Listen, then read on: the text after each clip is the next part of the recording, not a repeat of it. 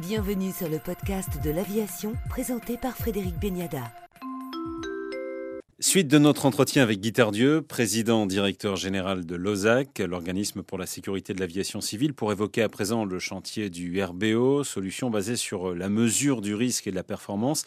Sachant que l'OSAC a déjà dans ce domaine, euh, via le groupe APAV, une forte expertise, Guy Tardieu. C'était un point intéressant en matière de développement. Le RBO, c'était donc une étape réglementaire de mars 2020, mais en réalité, les équipes, bien avant que j'arrive, les équipes avaient commencé à travailler là-dessus pour se préparer à, ça. au tout début, euh, il n'y avait pas beaucoup d'expertise, en tout cas au sein d'OSAC. Et bien sûr, on s'est appuyé sur l'expertise du groupe APAV à cet égard, notamment d'une filiale du groupe APAV qui s'appelle 6x7 et qui est spécialisée dans la science data, on pourrait dire ça euh, alors en français c'est la manipulation des algorithmes en quelque sorte et de l'intelligence artificielle. Ça a été un appui considérable qui nous a permis de tout doucement de monter à la fois des méthodes de travail mais aussi des outils pour accompagner ce travail qui ont été très vite qui ont produit très vite des résultats très intéressants. Au passage, j'ajoute que on a fait cette opération de montée en compétences en quelque sorte donc avec l'appui de cette autre filiale du groupe APAV avec aussi des représentants de tous les usagers concernés pour les associer à la réflexion et faire en sorte qu'ils comprennent bien la démarche. Donc on est arrivé à un produit intéressant. La dernière fois qu'on l'a présenté à l'Agence européenne de la sécurité aérienne, ben, en gros, ils nous ont dit, il n'y a, rien à redire, euh, c'est parfaitement conforme à ce qu'on recherchait, c'est conforme à ce que cherchait l'OACI, donc de ce point de vue-là, euh, on est au taquet. Mais ce qui est intéressant, c'est que par rapport à l'expérience d'origine du groupe APAV, c'est que les algorithmes qui ont été développés à cet égard vont maintenant servir dans d'autres domaines, en les adaptant bien sûr, hein, parce qu'il faut à chaque fois les adapter au métier, comme le nucléaire, comme euh, un truc tout bête, l'expertise d'inspection sur les ascenseurs, par exemple, tout simplement parce que ça va permettre de brasser des datas et des statistiques qu'on n'avait peut-être pas eu l'occasion de brasser jusqu'à présent, en tout cas pas avec ces méthodes-là. Voilà, donc il y a une espèce de retour, de retour à l'envoyeur qui est extrêmement intéressant en termes de synergie à l'intérieur du groupe. On évoque à présent les problèmes de cybersécurité.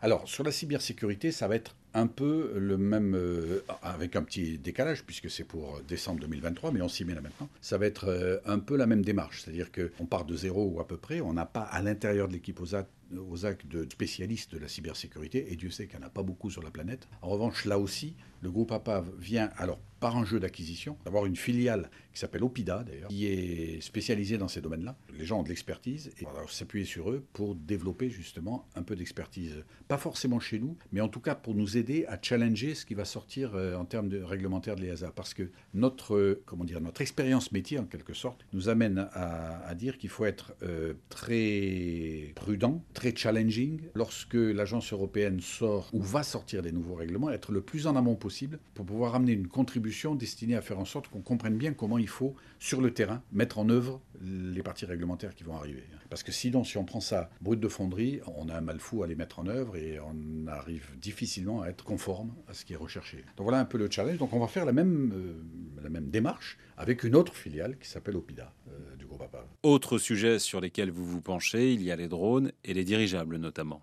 Alors ça, ça c'est euh, effectivement, mais, tout ça, ça va, ça va arriver par définition dans le futur, euh, dans, le futur mandat, dans la période du futur mandat qui va aller de 2023 à 2028 inclus.